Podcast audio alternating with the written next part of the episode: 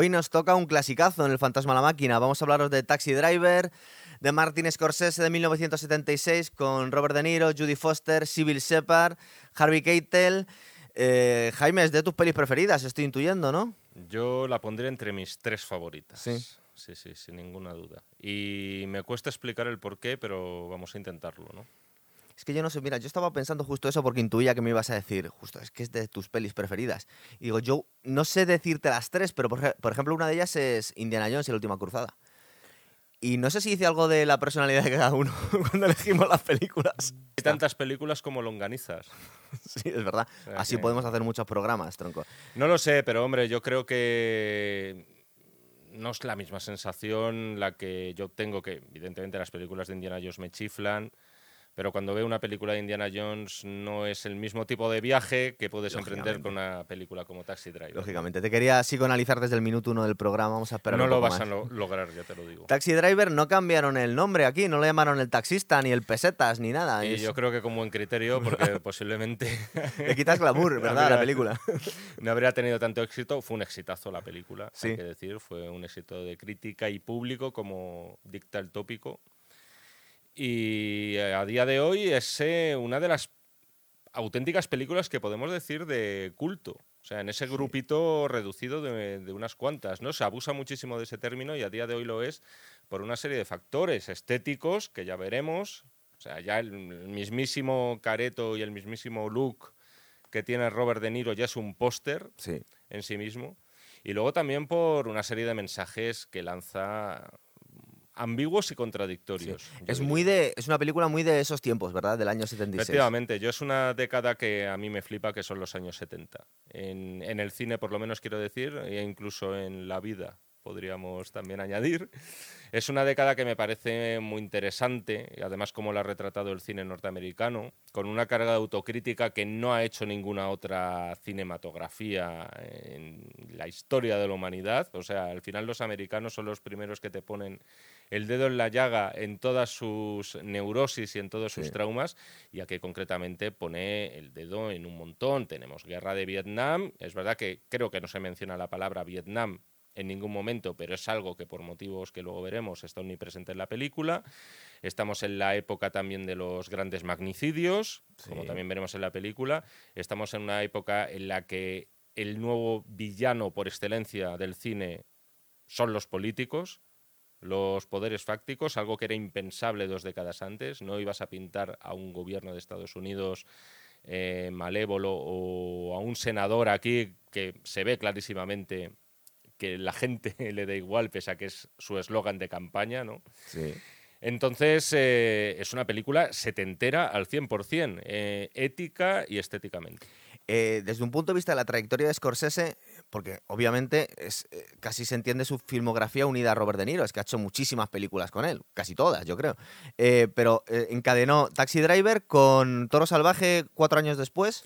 Y anteriormente Malas Calles, Sí. que rodaron, y además también estaba Harvey Keitel. De hecho, el que apuntaba en un principio a ser su Robert De Niro era Harvey Keitel, protagonista de Malas Calles, protagonizó la ópera prima de Scorsese, que para el que le guste Scorsese yo se la recomiendo ver, que es prácticamente un trabajo de estudiante en blanco y negro, que es eh, Who's Knocking at My Door, quien llama a mi puerta. Y a partir de Malas Calles, que además, si no recuerdo mal, creo que fue justo después del Padrino 2 o el mismo año, Mm. cuando ya Robert De Niro no era una estrella, pero se convirtió en el actor revelación, empezó a encadenar varios papeles con Scorsese y yo creo que dejándonos las mejores películas de él, incluyendo luego posteriormente uno de los nuestros. Luego, tampoco han, eh, han rodado bastantes, pero no tantas. Es decir, al final Scorsese es un director de una carrera muy prolífica. Te encuentras que puede tener cerca de 30 o 40 títulos. Sí. Pero bueno, es que lleva muchos años haciendo películas también. claro. Efectivamente, sí, sí, es un es ya casi octogenario. Oye, antes de ponernos con la película, yo, eh, fíjate, yo estaba recordando tres películas en las que hace el de protagonista Robert De Niro y que hace de un tío bastante, vamos a ver, éticamente es bastante discutible. Estaba pensando en Taxi Driver, estaba pensando en Toro Salvaje y estaba pensando, por ejemplo, en El Cabo del Miedo. Cada uno de una década Mira, el- distinta. El, Cabo del Miedo no me estaba acordando. Pero porque nunca le he visto como muy de Scorsese, aunque es muy de Scorsese, pero al ser una peli como de género... Es, nuestro vídeo más visto últimamente. ¿eh? Hago, hacemos en el Hombre, la aquí. verdad es que me pareció un poco fuerte que tuviéramos un vídeo dedicado al Cabo del Miedo y no a Taxi Driver. Y tenemos Pero- otro a Toro Salvaje también, en la que nos a- faltaba. Pero Toro Salvaje, por ejemplo, sí que me parece que, que merecía la pena. Aunque para mi gusto, o sea, a mí me gusta más, me llega más por diversas razones Taxi Driver. Pero hay que decir que al final, como, mira, ya que mencionas a Toro Salvaje y Jake LaMotta, al final todos los personajes protagonistas de Scorsese eh, nunca se nos pretenden mostrar como un dechado de virtudes. No, claro. O sea, más bien todo lo contrario, es gente que está empeñada en autodestruirse todo el rato. Y lo vamos a ver con el personaje de Pero yo, Travis yo lo que te iba es que de esos tres que te he dicho, creo que el que mejor me cae es Max Cady, tío, de verdad. es el que más, eh, no sé, el, el con el que más, no que te identifiques, porque seguramente es el más cabrón de los tres, pero es como el que es más simpático, ¿no? Sí, lo que pasa es que. yo Porque le- te- yo yo- yo- Jake LaMotta es demasiado, yo- es, no, es demasiado Jake- odioso. Jake LaMotta es despreciable, pero yo, por ejemplo, le tengo un especial cariño a Travis Bickle. Sí. Y ese yo creo que es una de las cosas que cuesta o nos cuesta reconocer a muchos cuando estamos viendo Taxi Driver o cuando la vimos por primera vez. De eso vamos a hablar hoy, sí. Y es el hecho de que se supone que yo tengo que odiar mucho a Travis porque la cuestión está en que algunas de las cosas que dice eh, puedes estar incluso un poco de acuerdo con él. Es decir, en su visión de una sociedad corrupta, en su visión de, de que todo es eh, todo está podrido, todo Hubo una época en, en Nueva York que fue En- una ciudad súper corrupta, era, era como Gotham City, ¿verdad? Claro, o Sin City. En su visión, por ejemplo, porque, o sea, ¿quién, se le, quién le puede discutir que lo que están haciendo con esta niña prostituta, que es Iris, el personaje de Judy Foster, es una monstruosidad? O sea, al final... eh, me voy a poner yo de lado de los eh, del Chuloputas, los de- pimps. de los chuloputas, efectivamente, de los proxenetas, o te pones al lado de Travis. La cosa está en que Scorsese tensa mucho la cuerda y fuerza mucho la situación para que tú precisamente en esos instantes finales, no, tranquilo, que no voy a hablar no, no, de no, ello, ya llegamos después. A ver qué es lo que sientes y qué es lo que te Claro, parece. porque vamos a ir desmenuzando un poquito a Travis Bickle porque tiene mucho de lo que hablar. Porque además la película, si te fijas, es Travis. Es decir, Sí. salvo una excepción, que luego te diré, toda la película es bajo su punto de vista. Sale en todas y cada una de las secuencias. Es decir, todo lo que vemos, sea real o no, esté distorsionado o no por su visión, es a través de los ojos de Claro. Travis. A ver, cosas. Vamos a ir analizando la película, pero vamos a hacer muchísimos cortes para explicarlo todo. Lo primero, y yo, yo fíjate, yo creo, el gran problema que tengo con esta película es la música, tío. O sea, me parece horrorosa, me suena a música de ascensor, un rollo pornográfico erótico, es decir, se me hace muy antipática. Yo entiendo que va acompañada con la estética, que tiene mucho sentido. La, la- me recuerda también un poquito a los títulos de crédito de, de Toro Salvaje cuando vemos el, el humo y, la, y la- las imágenes de la ciudad. Pero la música se me hace muy cargante y aparte está constantemente sonando lo mismo, no sé. Es lo que no me gusta. A ti, por ejemplo, la banda sonora si te gusta. Si te la gusta banda tanto la sonora peli. es una obra maestra. Sí. sí. Es ¿Y decir, quién- si no quién hizo si- ese horror para mí? Si no te gusta la banda sonora, no te gusta Taxi Driver. Es, Eh. es lo que yo, es, es ¿Sí? lo que, ¿Tú crees? Es, es lo que creo porque es que la película es indisoluble de la música y la música está compuesta por uno de los pues, posiblemente para algunos el mejor compositor de bandas sonoras de la historia, que es Bernard Herrmann, el autor ¿De, de qué más cosas? de casi todas las películas de Alfred Hitchcock. Sí. Psicosis, de Vértigo, o sea, de las o sea, de, la- de los grandes bandas sonorones de la historia. Y de hecho, Scorsese, que era muy cinéfilo, y lo sigue siendo, y por supuesto adoraba a Hitchcock, uno de sus sueños era poder trabajar con Bernard Herrmann, que prácticamente acabó de componer la banda sonora y murió. Y no llegó a ver nunca la película estrenada y por tanto le está dedicada. Y a mí es una banda sonora que yo entiendo porque lo dices, porque Me- ¿No te por- suena eh, música de ascensor, de verdad? es porque no, es, es música, claro, es el música de saxo. Y entonces eh, Pero muy... a, un, a- a un transmetalero como tú, yo entiendo que, que no está muy abierto a, a otro tipo de sonoridades. Pero es que la música es. eh, Es que no se puede separar de la película. O sea, yo ya no me lo planteo. Claro, pues fíjate, es de No las... me lo planteo, A, es a mí, decir, a mí me no- suena no- estridente y la película me encanta, ¿eh? O sea, que y una aparte de que excepción. no solamente tiene ese tema romántico, es verdad, pero ese tema romántico está eh, siempre en colisión como con un pequeño estallido de violencia. Es decir, de Sí. vez en cuando rompe el saxo, utiliza mucho la percusión y de algún modo te está introduciendo en la mente trastornada de Travis. Bueno, no vamos a discutir mucho sobre la música. Eh, lo primero, que también hicimos, voy a hacer un montón de enlaces hoy a programas que tenemos, porque no caí en eso y yo creo que no salió el tema, pero ahora que he visto por segunda vez la película me parece muy evidente cuando empezamos a ver las escenas de, la estación de taxi y del colegueo que tienen entre taxistas o- o- y, y cuando hablan de armas de fuego y cosas así, lo primero que me viene a la mente es el programa que hicimos de, de Joker.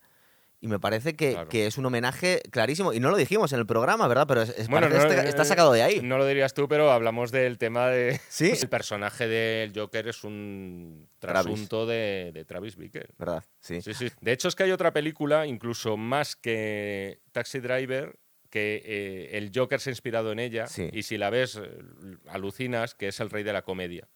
Donde Robert De Niro interpreta a un cómico que mataría a su madre por actuar cinco minutos en la televisión. Y eso es precisamente lo que ocurre. Lo que vemos, es verdad. Eso sí lo dijimos. Es una comedia negra que yo, la verdad, recomiendo mucho a quien le guste Taxi Driver. Eh, empieza la película, esto es, en la estación de, de taxis solicitando un trabajo Travis que dice que le da lo mismo trabajar en cualquier zona de la ciudad, a cualquier hora, porque tiene un insomnio crónico. Nos comenta que ha sido, creo que ha sido Marine, que viene de la guerra, no dicen de cuál, pero es verdad que viene con la, con la misma chupa que John Rambo. Y ya lo dijimos en su momento que, que hay, eh, hay una estética clara que es muy, es muy parecida. De hecho, es que hay ciertas cosas que ves de John Rambo en, en Travis Bickle porque los dos son veteranos de la misma guerra. O más bien, cosas que ves de Travis Bickle en John Rambo, ¿no? Que, que es una película posterior. Pero efectivamente, otra de las eh, lecturas que tiene es esa, vamos a decir, eh, forma de tratar a los veteranos de guerra como una panda de sonaos y más bien un poco tapaditos de la sociedad. También personas, muchas de ellas, en todos los casos con eh, baja cualificación, ¿no? Sí. como puede ser este Travis Bickle, pero al final eh, no sabemos absolutamente nada de Travis. O sea, se Imaginamos que ha venido dañado, ¿verdad? Por eso no puede dormir y bueno, no nos cuentan nada de Sabemos sus que es- experiencias en la guerra. Sabemos que estuvo en los marines. Creo que, de hecho, ni siquiera se menciona la palabra Vietnam. Eso O es lo sea, que si estamos no- si diciendo. no eso es. recuerdo mal. No se dice. Sabemos que tiene insomnio y sabemos que está buscando trabajo para rellenar horas muertas. Y al Sí. final, eh, al contrario que John Rambo, este sí que le dejaron en paz y por lo menos tiene un trabajo. ¿no? Sí, es verdad. Eh, y, y además se congracia con el, con el jefe de la estación de taxis, simple, justo con eso, porque los dos son veteranos de, de la misma guerra. Y. ¿Tú crees que ya en el principio, es que me estoy acordando de la última peli que hicimos, de- del Resplandor, ¿le vemos un poco tocado ya en las primeras escenas a Travis Bickle? ¿O, o lo vamos descubriendo poco a poco? Bueno, yo creo que desde el principio Sí, ¿verdad? sabemos que está tocado más que nada por esos monólogos eh, que suelta, ¿no? Es una película en la que se echa. Es una película introspectiva, totalmente, en la que la voz en off es constante. De hecho, tiene mucho de, mucho de novela. Es decir, podrías estar, a veces la oyes más que la ves, aunque Scorsese es un director muy visual, todo el rato está con sus planos de detalle y ralentizando la imagen cuando le conviene, pero es una película que es introspectiva, es casi un monólogo interior y le estás escuchando eso de que algún día vendrá una lluvia que limpiará las calles, es. etcétera. Enseguida vemos que esa persona tiene otros problemas aparte del insomnio y de rellenar las horas muertas. Fijaros que justo estábamos hablando del cine de los 70 y ha venido Stallone porque fue también la explosión de, de Stallone. En realidad fue, aunque le tenemos asociado a un héroe de acción de los 80, tanto, bueno, Rambo no, Rambo es de los, de los 80 ya, pero Rocky, que fue su explosión, es en, en los 70. Y igual que me recuerda mucho el aspecto físico, lógicamente, a John Rambo, el apartamento de Travis Bickle se parece muchísimo al de Rocky. Pero muchísimo. es que creo que son hasta mismo- los mismos decorados, las mismas paredes, el mismo rollo. Es una. Hombre, no es lo mismo Filadelfia que Nueva York, pero nos están dando un aire de los, las ciudades americanas en los 70 eran un sitio bastante inhóspito, ¿verdad? Bueno, de hecho es que para mí es uno de los grandes atractivos. O sea, el ver ese Nueva York que no es precisamente de postal. ¿sabes? Es decir, mira, por ejemplo, tres, cuatro años después, eh, Woody Allen dirigió Manhattan. Y claro, Manhattan con la música de Josh Gershwin, además, homónima, ¿no? y se titulaba igual, claro, te lo pinta como la ciudad impresionante, tú quieres conocer eso, quieres visitar, quieres ver todas las avenidas, y sin embargo el Nueva York, esta es una película al final muy neoyorquina, en todos los sentidos, no solamente porque está ambientada allí, pero el Nueva York que te está mostrando Scorsese es de pesadilla. ¿Verdad? Es decir, es, el, es el el noveno círculo del infierno, por lo menos, ¿no? Los neones. O sea, es decir, es atractivo porque te está todo el rato estimulando los sentidos, Sí. ¿no? Es un poco como si estuvieras en Las Vegas sin estar en Las Vegas, sino anclado en medio de una ciudad, ¿no? Todo está llamando al sexo de algún modo. Sí, Esto pero un sexo muy turbio, ¿verdad? va a ser- claro, esto va a ser muy importante luego en la película. Esos cines porno, ¿no? Claro, Lo primero que le vemos a, a Travis que realmente está muy sonado, es verdad que estamos hablando de, los, de la voz en off, de, de ciertos tics, de que le vemos un poco excéntrico, pero em, la otra opción que tiene además de trabajar para pasar el rato es meterse a ver porno, pero le vemos con eh, bastante disociado de lo que es la excitación. Él va como No, para no, pasar el es rato, que- ¿verdad? Es que esa es otra de las cosas que, que te llama mucho la atención. Qué tío más Porque va- raro. Te va, claro, porque te va picando la curiosidad Sí. todo el rato por el personaje. Pero vamos a ver, ¿esto a dónde va? ¿Quién es este tío? Y claro, le ves en el cine porno sin ningún tipo de eh, amago eh, de lujuria. Eso es. Es decir, está el tío viéndolo como quien ve la televisión Sí, sí. y además ya haciendo los gestitos que hace con los dedos, Sí. que luego van a ser importantes a lo largo de la película, como quien, no sé, como quien oye la radio, ¿no? Básicamente. Una curiosidad, justo antes de entrar en el cine, es muy graciosa la escena en la que se intenta ligar a la chica de las palomitas y son muchas cosas que nos llaman la atención. Primero, ¿quién coño se mete a comprar chocolatinas y a palomitas para ver una película porno? ¿Verdad? Pero me encanta, me encanta esa lista de la compra, ¿no? Com- compra un montón de Sí. cosas. Es una mezcla entre un auténtico jefe a la hora de ligar y el tío más pringado del mundo. Por ejemplo, aquí cuando le vemos intentando ligarse a la chica de las palomitas, es una cosa eh, que da muchísimo miedo, es una cosa totalmente creepy, ¿verdad? Porque es una chica que obviamente está en una posición bastante incómoda y está intentando pedirle el teléfono o salir de la forma más torpe del mundo, ¿verdad? Es una cosa súper, súper turbia. Es, otra de las características que hacen de este personaje fascinante, porque es contradicción pura. Es Eso decir, es. todo el rato se está contradiciendo.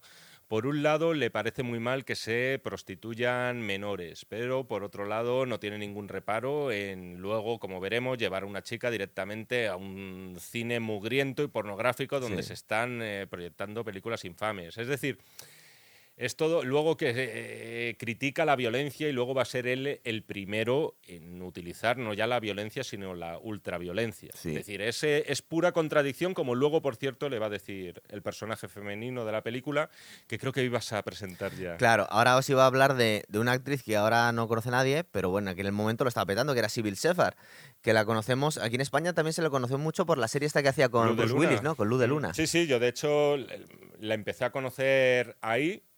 Claro, tendríamos 8, 9, 10 años cuando se proyectaba, cuando se emitía esa serie en televisión. Luego es verdad que en los años 70 eh, tuvo bastante éxito. Y de hecho aquí en la película decían, oye, estaría muy bien que contratáramos a una actriz tipo eh, Civil "Joder, ¿por qué contratar a una tipo Civil Shepard si podemos contratarla? no?". Claro. Y finalmente pues se enroló en esto siendo un poco la estrellita de la película, ¿eh? es decir, era Es tenía, que luego, tenía luego vamos a hablar caché sí, que, fue que- sorprendente que, que tiene más minutos o, o importancia, si es Judy Foster, que es la que más se recuerda, o Sybil Shepard, que yo creo que tiene más minutos de pantalla que, que Judy Foster, seguramente. Y, y en la Muy historia... ¿eh? y en la- sí. Y en la historia, leyendo el guion, es posible que le diera la sensación a Sybil Shepard que iba a ser ella más importante que la, que la cría prostituta en, Mm. en el guion. Otra cosa es que luego la película lo, lo que nos queda es, es Judy Foster. También porque ha tenido mucho más éxito su carrera cinematográfica, claro. Hmm. Eh, y llamaba la atención cuántos años tenía Judy Foster, Foster cuando hizo esta película. Jodie Foster, claro, esto luego si quieres lo hablamos más en profundidad, ¿no? Porque el personaje tiene tela, pero eh, Jodie Foster es del 62-63, estamos hablando de una película del 76. 76, 14 años o por ahí, no tendría más. Que es lo- la edad que se supone que tiene en la película también ella. Sí, sí, se, bueno, se autointerpreta en lo que a edad se refiere. Vamos, ya había trabajado con Scorsese. Luego además. también podemos hablar, que siempre lo hacemos ya, es la costumbre de este programa, si esta película se podría hacer hoy en día, seguramente llamaría más la atención porque la gente está más concienciada, entre otras cosas, contra los stalker. Es decir, este tío se enamora de una chica mirándola desde el taxi aparcado delante de su trabajo, ¿verdad? Mm. Mirándola todo el día fijamente. Y es un poco como nos lo presentan en la escena. Nos enseñan a ella hablando con, con su novio. Es un. No, creo- no es novio, es un compañero es de un amiguete, que, creo que es un judío con el pelo a lo afro, Es, lleva eh, una estética muy, Al- Albert Brooks, sí, efectivamente. muy curiosa. Que, por cierto, aquí en la me gusta mucho la presentación de Betsy, que es como a cámara lenta. Sí. Y ya se nos da a entender, y aquí insisto, ¿eh? llevamos a lo mejor ni un cuarto de hora de Nada. película. Y estamos con Robert De Niro, que ya se la conoce, ya la conoce, ella no tiene ni idea de quién es él, ¿por qué? Como tú bien dices, porque la ha estado stalkeando.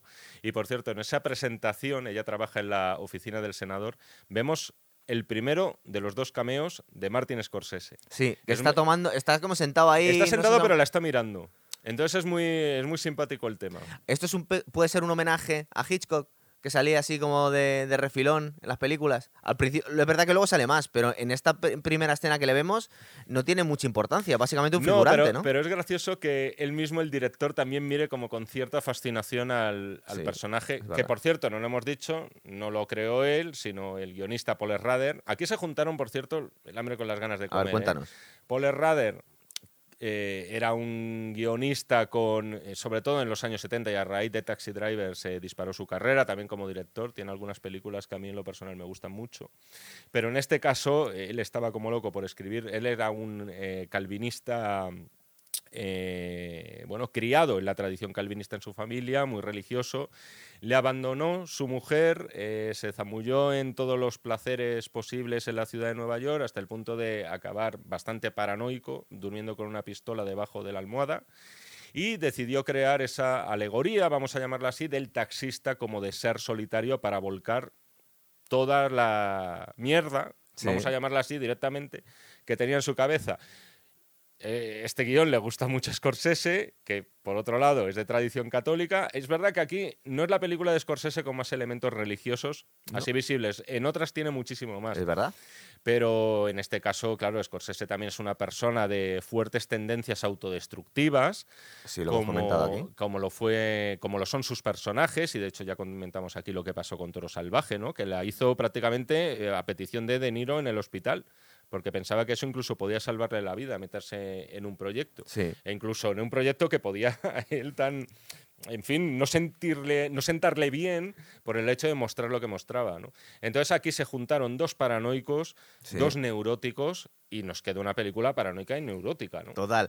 Eh, aquí vemos que está trabajando esta Civil Shepard o Betsy eh, para el senador Palantine, eh, que no sabemos si es demócrata o republicano. Yo creo que debe ser el demócrata, ¿verdad? Eh, o están en las primarias, no queda muy claro Sí, porque no se dice, no se dice el no, no partido, queda muy claro. Lo que sí es verdad que es que, mm, como os ha comentado Jaime, todas las contradicciones que tiene Travis, en este primer momento cuando le dice, es verdad que no es el novio, que es un amigo, que está intentando ligarse a Betsy, te está molestando el taxista que está ahí enfrente, y dice, no, pero sí, o sea, le está diciendo como que sé un hombre y espántale, y sale y, y Travis sale corriendo, es decir, es- está como avergonzado, eh, tiene miedo, o, o la primera sensación que nos da es, "Este es un loco, pero es un loco un poco miedoso eh, la cantidad de bandazos que va a dar Travis en la película, ¿verdad? Porque aquí le vemos como un poco asustado de su novio y la siguiente escena, bueno, la siguiente no, pero dos o tres escenas después es todo lo contrario. Ya entra directamente para invitarla, ¿no? Entre estos dos momentos, entre que le vemos stalkeando y se atreve a entrar a pedirle una cita, hay una escena muy guay en una cafetería nocturna de Nueva York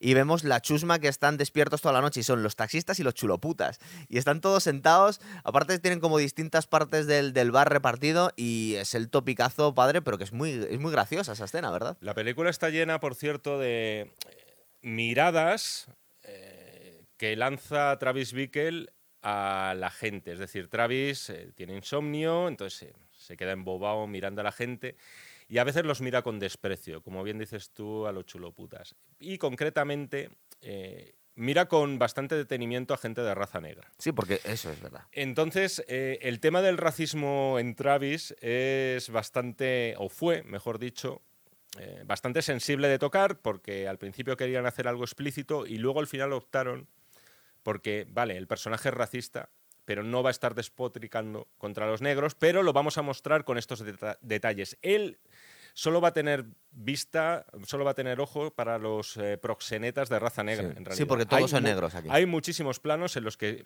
siempre se les queda mirando como con cara de desprecio y desafiante. Sí, pero es verdad que igual que cuando comentamos que esta película no se podría hacer hoy en día, hoy en día se tendría mucho más cuidado con las sensibilidades. eh, no, no se podría cargar tanto las tintas diciendo algo que en aquella época sobre todo se debía ser algo tan evidente que no tenían interés en disimular o la gente no tenía tanto cuidado con ciertas sensibilidades, pero que todos los criminales sean negros o que todos los chuloputas sean negros, o que no tienen el... Bueno, es verdad que no todos, porque de hecho Harvey Keitel es el, el- el explotador de Judy Foster. Es que de hecho el personaje de Sport iba a ser negro. Ah, iba a y, ser... y finalmente, efectivamente. Y esto fue, al hilo de lo que te decía antes, una de las cosas que quisieron relajar y rebajar. Pero la, escena de Martín Scorsese en el taxi, ahí no se recorta un pelo, el luego, colega. luego- luego hablaremos de eso. sí, claro. Pero la cosa está en que el antagonista, vamos a decirle el malo, entre comillas, si es que hay un bueno por definición aquí, Total. el malo iba a ser negro y finalmente se optó por Harvey Keitel por el mero hecho de, de, bueno, de evitarse líos, ¿no? Sí. Porque efectivamente la cuestión eh, racial era, es sensible hoy, pero también lo, no lo era en los años 70. Menos, pero también lo era, exactamente. Eh, bueno, entonces ya tenemos la escena en la que Travis eh, pues se ha armado de valor y vemos otro Travis distinto, ¿verdad? Un tío que da la sensación de ser un, un profesional del ligue casi, con la, con lo- lo- con la seguridad que va, eh, parece casi Red Butler en, Sí, en sí, sí, lo que el viento se llevó, Es ¿verdad? De repente te da una lección. O sea, algo tiene Travis Bickle que, que las acaba enamorando, ¿no? Y en este caso le dice algo así como: ¿Ves todo esto? Aunque estés rodeada de gente, en realidad te sientes sola, tal. O sea, es decir, le suelta una chapa que dices, joder, puede colar.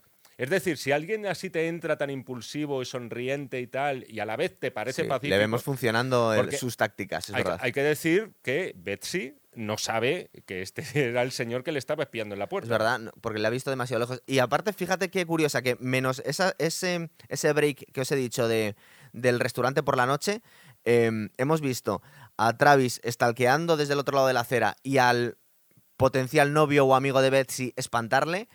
Y justo vemos la escena siguiente en la que Travis es un auténtico jefe, ligándose a las, a las tías, y, y el, y el amigo está escondido de- detrás de una esquina mirando de reojo y no se atreve a decir nada, ¿verdad? Que en el mismo plano le vemos detrás de una columna, directamente sacando la cabeza.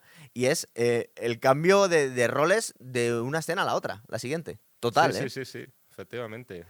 Eh, ¿Qué más tenemos aquí? Eh, bueno, vamos, tenemos que ir a la, prime- a la primera cita. a la primera cita en la cafetería, ¿verdad? Bueno, yo iba a ir ya directamente a, A la otra. segunda. Bueno, pero hablamos de la. Es que todavía cuando. Creo que le dice salgo a tal hora y la espera, se la lleva a desayunar y sigue con esa, con esa seguridad y siendo un auténtico jefe de la Sí, seducción. pero me gustan esos ramalazos que tiene de repente de, de- de tío inestable. Sí, O tiene sea, a veces por- un punto un poco porque, raro. Porque le empieza a decir, "No, tu, compañero no te respeta. Sí, tal", ¿no? ¿verdad? Empieza a ponerse como, como decir, joder, pero ¿tú qué sabes? Pero ella le, sigue el juego porque ella está fascinada. Dice, este tío da la sensación de ser un tío interesante. Mm. Tampoco le he dicho que es un taxista que stalkea a la gente ni nada. Es decir, se debe creer... No, no le ha puesto... Simplemente cree que es alguien muy guay y alguien interesante. Ya de está, no- hecho, no, no le está dando bueno, le compara con una, que es curioso además que lo haga, con una canción de Chris Christopherson. Eso es, Otro personaje que está muy en boga en los 70. Y es algo así como que en parte realidad, en parte ficción y al final eres pura contradicción. ¿no? Sí. Y eso yo creo que esa frase, evidentemente, no es lo primero que se le ocurrió a Paul Redder para eh, que colara, o sea, porque le gustaba a Chris Christopherson, sino porque viene muy bien para definir a lo que es Travis, ¿no? Y esa contradicción a esta chica le seduce.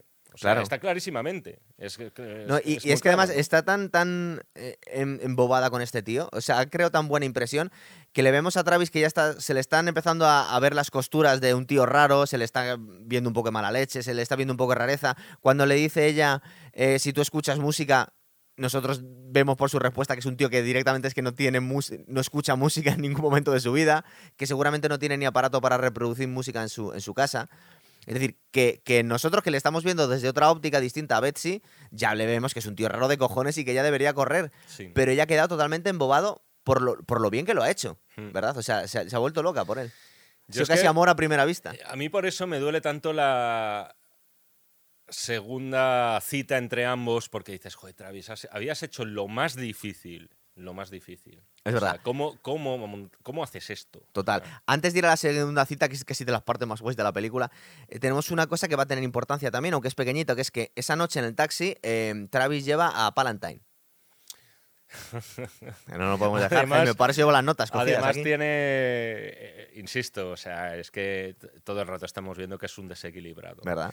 Porque le empieza a soltar una chapa a Palantine. Sí. eh, o sea, yo no sé si incluso ahí hacía algún tipo de referencia a los negros o algo así por el Palantine- Todo está lleno aquí de hispanos, Sí, de negros, es, tal. o es que es un poco lo que es un poco a lo que te iba. Aunque no, me, no quería analizar la política en sí, porque no nos queda muy claro de qué partido es. Yo intuyo que Palantine debe ser del par- de los demócratas Sí, y debe ir un poco como.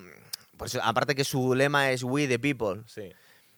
Está intentando ir, pues, como un- digamos, unas po- políticas un poco progres. Estoy pensando que esta película es mm, responsable en buena parte de la mala fama que a veces han arrastrado el colectivo de taxistas.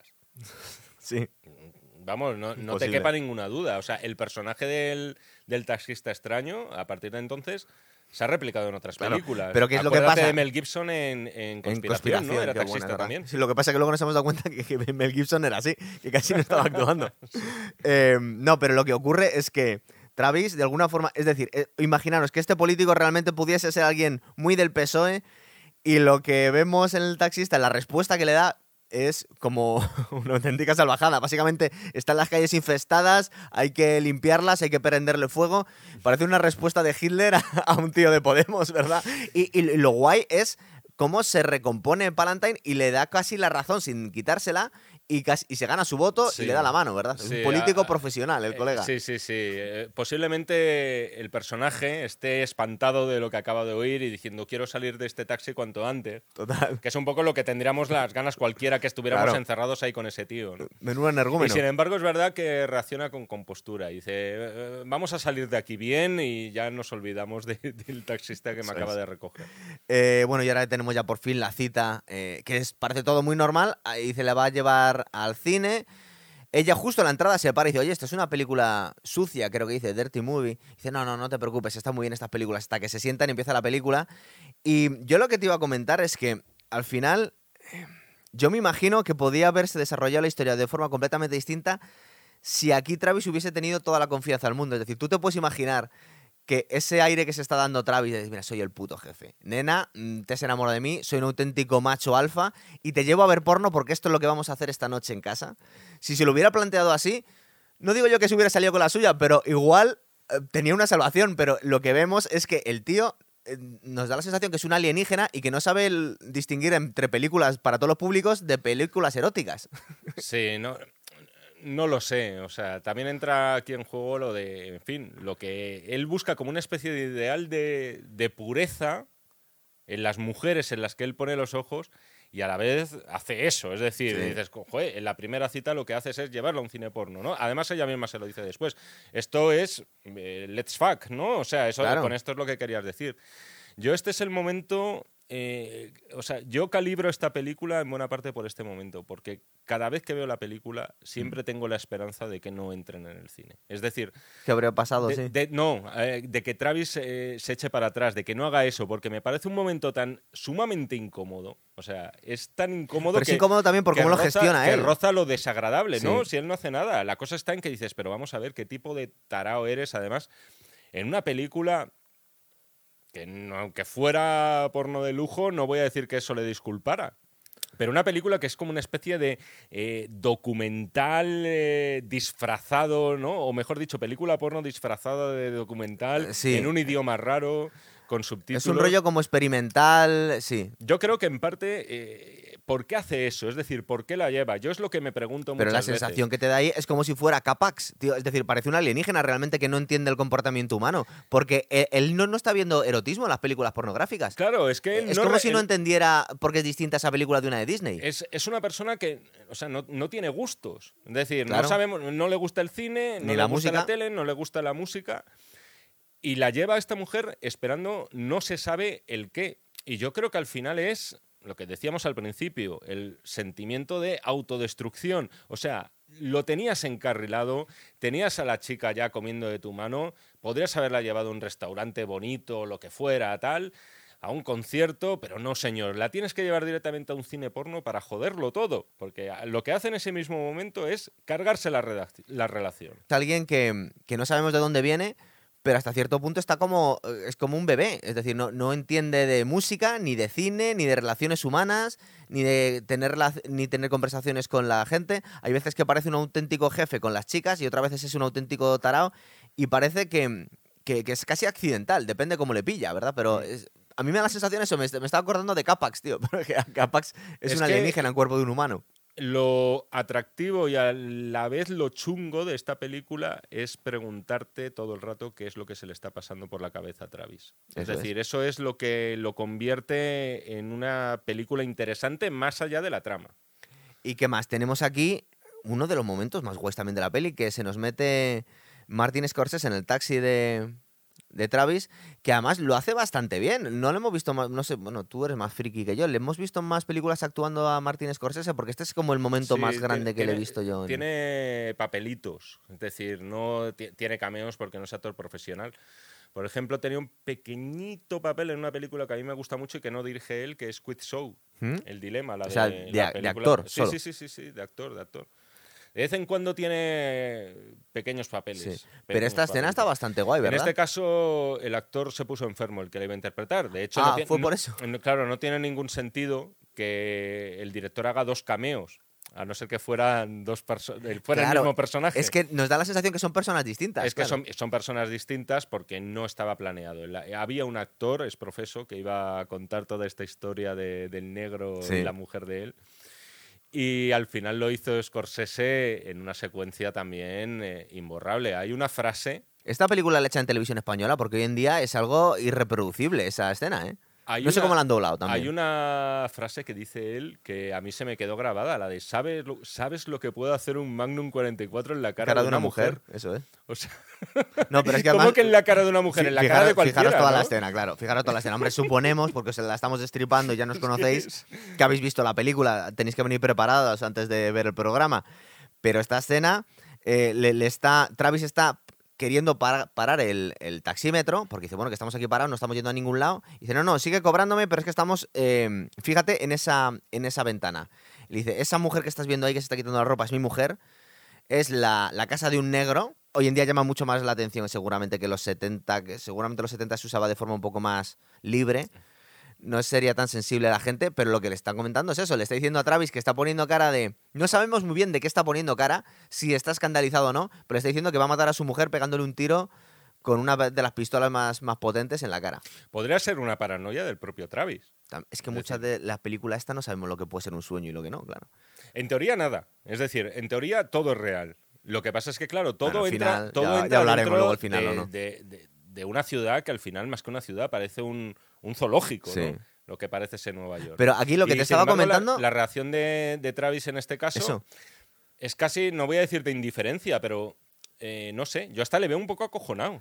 Es decir, Claro, yo, le, es, ve- es yo que le- yo, yo no sé de qué va en esta escena, tío. yo le veo como, no sé, como esperando a que el tipo actúe o tal, pero no veo tampoco aprobación, no veo, o sea, en este caso es muy, es muy difícil juzgar al personaje. Por eso te decía que, que hay, es una película loquísima. hay tío, momentos de la película que, eh, que- que parece, que parece en realidad un, alienígena entre humanos, Travis, es porque está perdidísimo. O sea, dime tú que, a qué viene esta secuencia aquí, exactamente qué es lo que te quiere decir, sino eh, de algún modo ya eh, acabar de confirmarte que toda la ciudad de Nueva York es un auténtico estercolero, pero es una secuencia que no responde a nada en concreto y que sin embargo yo no la eliminaría por nada del no, mundo. es genial. O sea, es una secuencia que tengo ganas de ver cada vez que... es que- políticamente incorrectísimo hoy en día ¿no? todo, pero bueno, eh, ¿qué más? Sí, sí, claro, es, es muy bestia, Total. ¿no?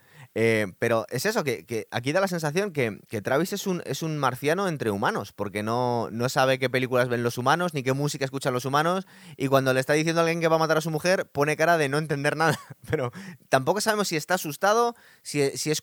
Yo le veo cara de curiosidad, en plan de, ¿qué me está contando este tío? ¿Qué, cosa, qué experiencia Un más rara? Un tío que está peor que yo, a lo mejor, ¿Verdad? ¿no? Puede que esté pensando Total, en ese momento. casi atropella a Judy Foster en un Mm. momento de, Por de- cierto, de la la- película. En ese momento que casi atropella a Judy Foster, va una chica con Judy Foster. Sí. Una chica que posiblemente tenía su misma edad. Es una prostituta adolescente real Sí. en la que Redder y Scorsese se basaron para que Judy Foster eh, Aprendiese. aprendiese un poco los manierismos y un poco la, la actitud, la forma de hablar y cosas como llenarse las tostadas de azúcar, por ejemplo, que en una secuencia que luego veremos. ¿no? Esta película tiene grandísimas conversaciones. eh, son muy guays las conversaciones que tiene. Es decir, eh, tiene como pequeñas pildoritas y como os hemos comentado, esta escena de Martin Scorsese con, con Robert De Niro no tendría mucho sentido en la historia, pero queda muy guay. Y, y es que nos ilustra mucho la ciudad que parece Gotham. Supongo que se pasaron un poquito en Taxi Driver para, para la creación de esa ciudad. ¿Qué pasa? Que nos hemos dejado una escena que ahora mismo no sé muy bien dónde va, que es una conversación con uno de sus compañeros que tiene un hombre calvo con el pelo largo. Wizard, el que- mago. Con el mago, que es de la cosa más estúpida que hay. A mí me parece genial. El actor es Peter Boyle, que es el que hacía de Frankenstein en el jovencito es verdad, es Frankenstein. verdad. Y es un auténtico... es, un, es un actor de, de físico, eh, vamos, muy Poderoso, es verdad, reconocible, sí. ¿no? O sea, es decir, allá por donde pasa es un tío muy. Pero en esta película es un auténtico imbécil, Y ¿verdad? entonces en esta película, además, en, en su momento me vi el making of. Toda buena parte de la película nace de la improvisación. Es decir, pero la improvisación no es en plan grabo lo primero que se te ocurre. Sí. Es que tú has estado mm, charlando con Robert De Niro, actor, y has estado viendo a ver qué pasa. Y dices, joder, vamos a hablar tal, yo que te trato de contar, no sé qué, y qué te puedo contar aquí en este momento que tú me estás pidiendo ayuda. Y entonces una de esas cosas a Scorsese le gusta, Loquísimas. funciona Sí. Y luego la pone. Y en este caso, el propio Peter Boyle decía, joder, es que a mí lo que se me ocurrió era filosofía súper barata, ¿sabes? De una de, de- de que no sabes qué decir, en plan, no, es que un hombre, el, el trabajo hace al hombre, ¿no? Algo Sí, así sí, le dice, un, y un hombre es su trabajo. Entonces, una charla de muy de cuñado, ¿sabes? Total. Insisto, de, de- Su cuñado máximo. de, de barra de bar y que queda muy bien porque es posiblemente lo que respondería a alguien Sí. incluso nosotros mismos, ¿por qué no decirlo? Cuando alguien te entra como le entra a Travis, porque no... acuérdate de que Travis lo que le dice es también algo bastante siniestro, en plan, no, es que últimamente se me pasan ideas raras por Sí, la cabeza. oscuras por la cabeza. Porque está diciendo lo que le pasa por la cabeza a medias. Le da un poco de miedo decirlo. Pero lo bien- mejor, lo mejor la reacción de Travis, que dice, vaya gilipollez me acabas de soltar. Se lo dice con una sonrisa. Y dice, bueno, ¿qué quieres? Tal, no sé qué, soy un ¿no? taxista. Total. Sí, sí, sí. Pero oye, es curioso también que Travis por primera vez pida ayuda. Es Sí. decir, eh, de algún modo está reconociendo que tiene un problema, Sí. ¿no? Sí, que tiene mm, Sabe que le- pensamientos oscuros. ¿no? Sabe- empieza a ser consciente de que algo no funciona muy bien ahí dentro y no hay nadie al volante. ¿Por qué me he acordado de esto? Porque mm, en esa escena, justo un poquitín antes, este taxista Wizard le había, le había preguntado a Travis si tenía una pistola y si quería hacerse con una pistola y él dijo, no, no, no tengo muchas ganas de, de problemas. Y justo después, en el momento de la película en el que os estamos contando ahora mismo, es cuando eh, habla con el, con el vendedor de armas ilegales. Y es una escena muy guay porque, entre otras cosas, es un homenaje a muchas películas, porque el tío le están presentando las, las pistolas icónicas de un montón de pelis, ¿verdad? Mm. La primera que la que tenemos es la, la Magnum de la de Harry el Sucio, La Magnum 44, la 38 corto, la... La Walter PPK de James sí, Bond. efectivamente, sí, sí, sí. es sí. un homenaje muy guay y las prueba todas y al final, porque le está diciendo, dice, con la Magnum 44 no, en realidad esto no vale para nada, te va a oír media ciudad. Y lo que hace es, pues, lo, lo que nos imaginamos en Todo una... pa' mí. Todo para mí. Todo pa' Me mí. las llevo todas. Eso sí, salvo las drogas. Es verdad, las drogas está Las un poco drogas escandalizado, la rechaza, es decir, Sí. Es decir, o sea, compro un arsenal de armas, pero eso sí, cocaína no. No, O no, sea, y eso- aparte eso- me parece eso- fatal que me lo hayas... eh, Sí, efectivamente, ¿no? Otra contradicción más, ¿ves? Es así todo el rato. De hecho, yo porque ya había visto la película unas cuantas veces, pero nos da la sensación que en ese momento se podía revolver y matarle, ¿verdad? La cara de indignación es brutal. En plan de dices, Además empieza a ensayar desde la ventana, Sí, ¿no? Total, eso es. ¿Qué pasa? Que luego creo que le vemos aquí ya empezando. Es verdad que ha empezado a volverse un poco más sociópata a Travis. Le vemos un cambio. Como hablábamos en el otro día en El Resplandor a, a- a Jack Nicholson, que en un momento determinado de la película le vemos que empieza a cambiar o que acelera el cambio. Aquí yo le veo el cambio a Travis más, más acentuado desde que le da calabazas Betsy, ¿verdad? No Se has- empieza a volver más loco. No, creo que cronológicamente puede que te la haya saltado, ¿eh? Si no, corrígeme si me equivoco. Pero es cuando él regresa a la oficina de Betsy. Es decir, después es porque verdad, no, no le coge las llamadas y no tiene noticias de ellas con buen criterio, eh, Betsy ha dicho, pues hasta aquí hemos llegado. No le ha hecho ghosting porque todavía no se podía hacer, pero como si lo hubiera hecho. En esa secuencia sí que quería hablar brevemente de ella porque siempre me, me ha dado mucho miedo el gesto que hace Robert De Niro cuando el amigo de Betsy, Sí. Albert Brooks, se va a enfrentar a él, ¿no? Sí. Le, le empieza como a echar y Robert De Niro hace un gesto como así. Así que intenta hacer karate, es Hace, verdad. hace un gesto como así, como si se estuviera preparando para dar el toque de la muerte, ¿no? Y entonces eh, eh, te da la impresión de que en ese momento, aunque no le haga nada, es un arma con patas este hombre, ¿no? Es decir, podría matar con sus propias manos si se lo propusiera. En la a época, este sobre tío, todo, ¿no? ahora hoy en día que está muy desmitificado todo el kung fu de los 70, nos parece Pero bastante. es que yo no, creo, yo no creo que sea Kung Fu, es que tampoco, tampoco está haciendo Banzai, ¿no? Así. Pero hace un gesto, es con las manos cruzadas, un poco como vete tú a saber qué tipo de maniobra extraña era. A mí me parece un poco cómico, pero bueno, igual es que estoy muy metido en el, yo en el ro- rollo de deportes de contacto y hemos tenido a gente que nos venía así a los gimnasios, entonces igual por eso reacciono así.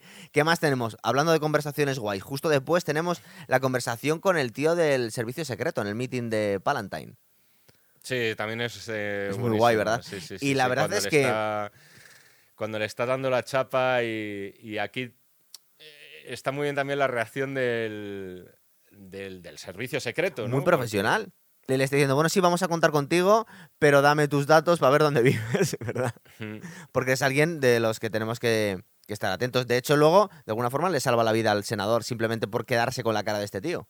Sí, que además, eh, bueno, le, le hace una, un comentario del tipo, algo así, ¿no? Es que soy muy observador, tal, Sí. ¿no? Y se le queda mirando. Yo, eh, otra de las grandes incógnitas para mí que me deja la película es exactamente por qué ese empecinamiento con el senador Palantine. Sí. No, tiene mucho sentido. No lo acabo de entender.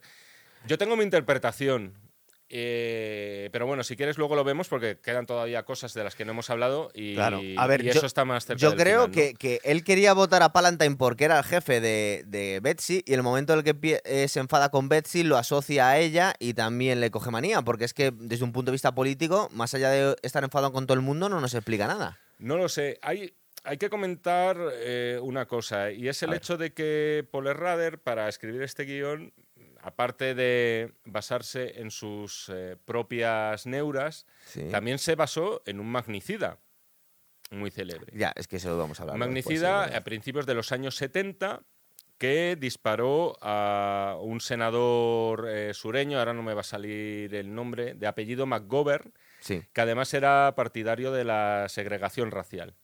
Y entonces eh, un chico lo que hizo fue dispararle y dejarlo paralítico en silla de ruedas. Este chico dejó sus reflexiones escritas en un diario. Y eso de algún modo le inspiró a Paul Rader para contar o para calzar, mejor dicho, aquí un magnicidio. Sí, es un verdad. final que ah, me gusta también en parte por esto. Me gusta en parte por porque, fíjate, estamos hablando más del final que de la escena del espejo. Es que me lo estaba imaginando yo. Eh. entonces, porque claro. el final da, pero que al final da mucho juego, porque es que eh, yo me imagino que también hab- habrá mucha gente que diga lo mismo que yo, que, que está flipando, que esto no es real, porque parece totalmente irreal. Es decir, la trayectoria de Travis hacia dónde va, eh, cuando está en el, en, el, en el sofá desangrándose y los policías apuntándole, y que no tienen muy claro los policías cuando llegan ahí a la escena del crimen eh, quién coño es Travis ni por qué ha matado a esa gente. Que luego tenga ese final tan feliz. Es una cosa. eh, ya, y que Betsy, surrealista, y que Betsy de repente regrese. Claro. Y la gente en el cine, pues eh, tampoco lo entendió muy allá, ¿no? De todas formas, A ver. sí que acabo, hay un detalle que a mí eh, me flipa más que, que el mismo final. Y siempre me ha obsesionado. Y es ese instante final en el que Travis da como un respingo violento al volante. No sé si te acuerdas. Al final del todo, dices. al final del todo, justo después ya de dejar a Betsy en la carrera, en la cual, por cierto, es una carrera en la que tampoco están hablando de nada. Y no le quiere cobrar, además. No le quiere cobrar. Entonces Travis da un respingo muy violento, ajusta el retrovisor, Ah, parece como que ha visto algo, pero en realidad no. O sea, no ha pasado Sí, si absolutamente algo, nada. Y entonces es la forma también que tiene Scorsese de decirnos, este tipo eh, es una bomba de relojería andante, o sea, va a, volver a estallar por algún lado, no habéis visto a ningún héroe. Y este señor, este Travis Bickle al que os he presentado, es un peligro público y en cuanto tenga la menor ocasión lo va a volver a demostrar. ¿Y tú crees que bueno, también dependerá de, de- Porque claro, luego muchas veces en las películas los personajes nos quedan mejor o peor dependiendo de, de tus preferencias personales. Eh, en general la gente no creemos que sienta mucha simpatía por este tío, ¿no? Hombre, por, por ejemplo, por, por Jake Damota estaba claro que no. A mí, dentro de lo que cabe, Max Cady me cae muy bien. Eh, de Travis Bickle, ¿tú crees que la gente en general... Es verdad que es un personaje complejo. A Pero para mí- le- a, a la me- gente, a la gente le cae mola, bien. le mol- digamos que le mola, o sea, le interesa.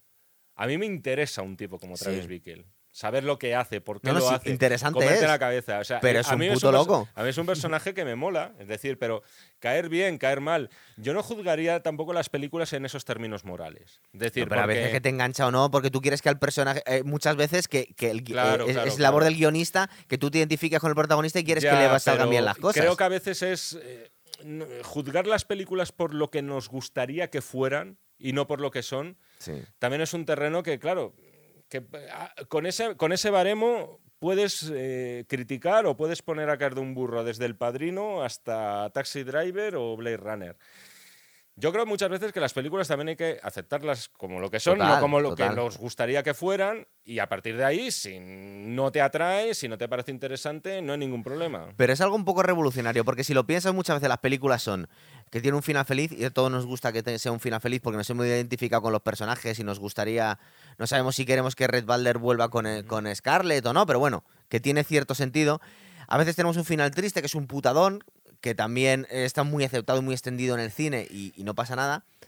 Pero en, en finales tan raros como Taxi Driver sí que te quedas con el culo torcido, porque dices al final dices, yo supongo que lo que me pasa a mí le pasa a mucha gente. Digo, es que a mí este tío es un loco peligroso, no me cae especialmente bien y no se merece este final. Y sobre todo es un final rarísimo.